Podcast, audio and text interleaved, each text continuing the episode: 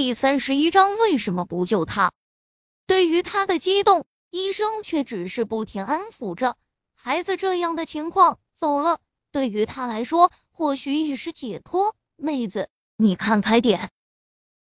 解脱？他还那么小，怎么能是解脱？你到底是不是人？这一吼，似是用尽了全身的力气，所以声音迅速在急诊走廊上传播开。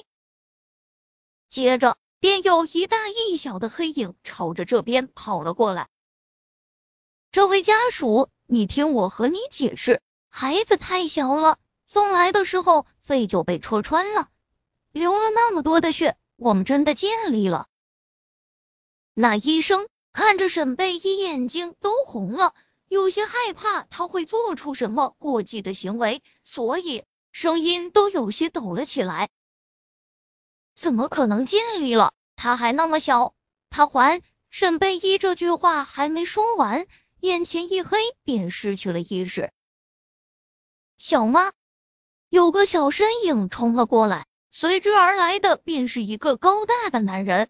他看了看那孩子，在他额头上弹了下，看看你出的馊主意，那你不也没反对吗？穿着病号服的小孩子嘴巴嘟了起来。沈贝一再醒时闻到的便是医院里的药水味。想着晕之前的事，舒弟从床上坐起身，使劲的拨掉了手中的针头，便作势往外冲。这时已是深夜，宁少臣刚把宁小溪哄着到外面的陪护间睡下。臭小子说要守着这女人，他没办法，只好也在这陪着她。这刚刚闭眼准备眯会儿，便见床上的人影坐了起来，拨了针头。见状，他连忙快速上前，伸手扯住他：“你这是干嘛？”沈贝一听到宁少臣的话，先是身子一怔，回头再看到他脸色并无异常时，却是心底一冷，目光紧紧的盯着面前的男人。幽深的眼底有着浓浓的恨意，他握起拳头，朝着他的胸口一下接一下的重重砸了下去。宁少臣，你不是很有本事吗？你为什么不救他？为什么不救他？他还那么小，你怎么能不救他？宁少臣脸色一沉，逆向了躲在门口的宁小溪。宁小溪吓得缩了一下，片刻后，他出声叫道：“小妈。”啊！只是他的声音刚落下，沈贝依就哭得更是撕心裂肺了。他感觉眼前的世界在颠倒。他的手顺着宁少臣下滑，接着整个人瘫坐在了地上。宁少臣目光一紧，伸过手把他整个人揽腰抱起。那死去的孩子不是小希，他还活着。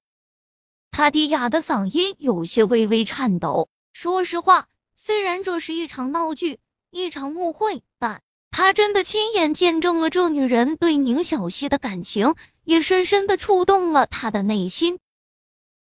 一个陌生的女人会因为一个带了一个多月的孩子伤心到几度晕过去，这女人的心到底是有着怎样一颗心？相比较。他在给他打电话的同时，他也给高文打了同样的电话。只是他虽然语气着急，却在来的途中打电话询问了具体的情况后，听说没事后，连医院都没来过。宁小溪其实只是别人倒车时，他站在盲区，被那人不小心刮倒了。因为车速慢，这小子反应快。在车继续后退时，他滚了出来，所以倒是并不大碍。后来宁小溪就提出用这样的方式让他做比较，当时他觉得太过武断，但却在此刻对面前这个女人、对高文都有了小小的改观。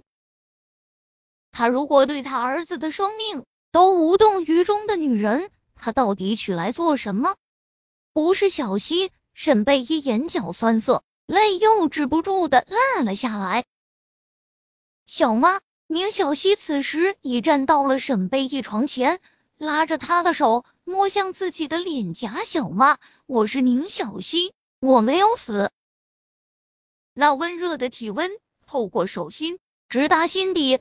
沈贝依这才抿着嘴，用手使劲的擦着眼里的泪水，却无奈越擦越多。他颤抖着手，将宁小溪拉入怀中，想想又推开，在他脸上揪了下。听到宁小溪发出“嘶”的一声后，他才重新又将他紧紧的抱在怀里。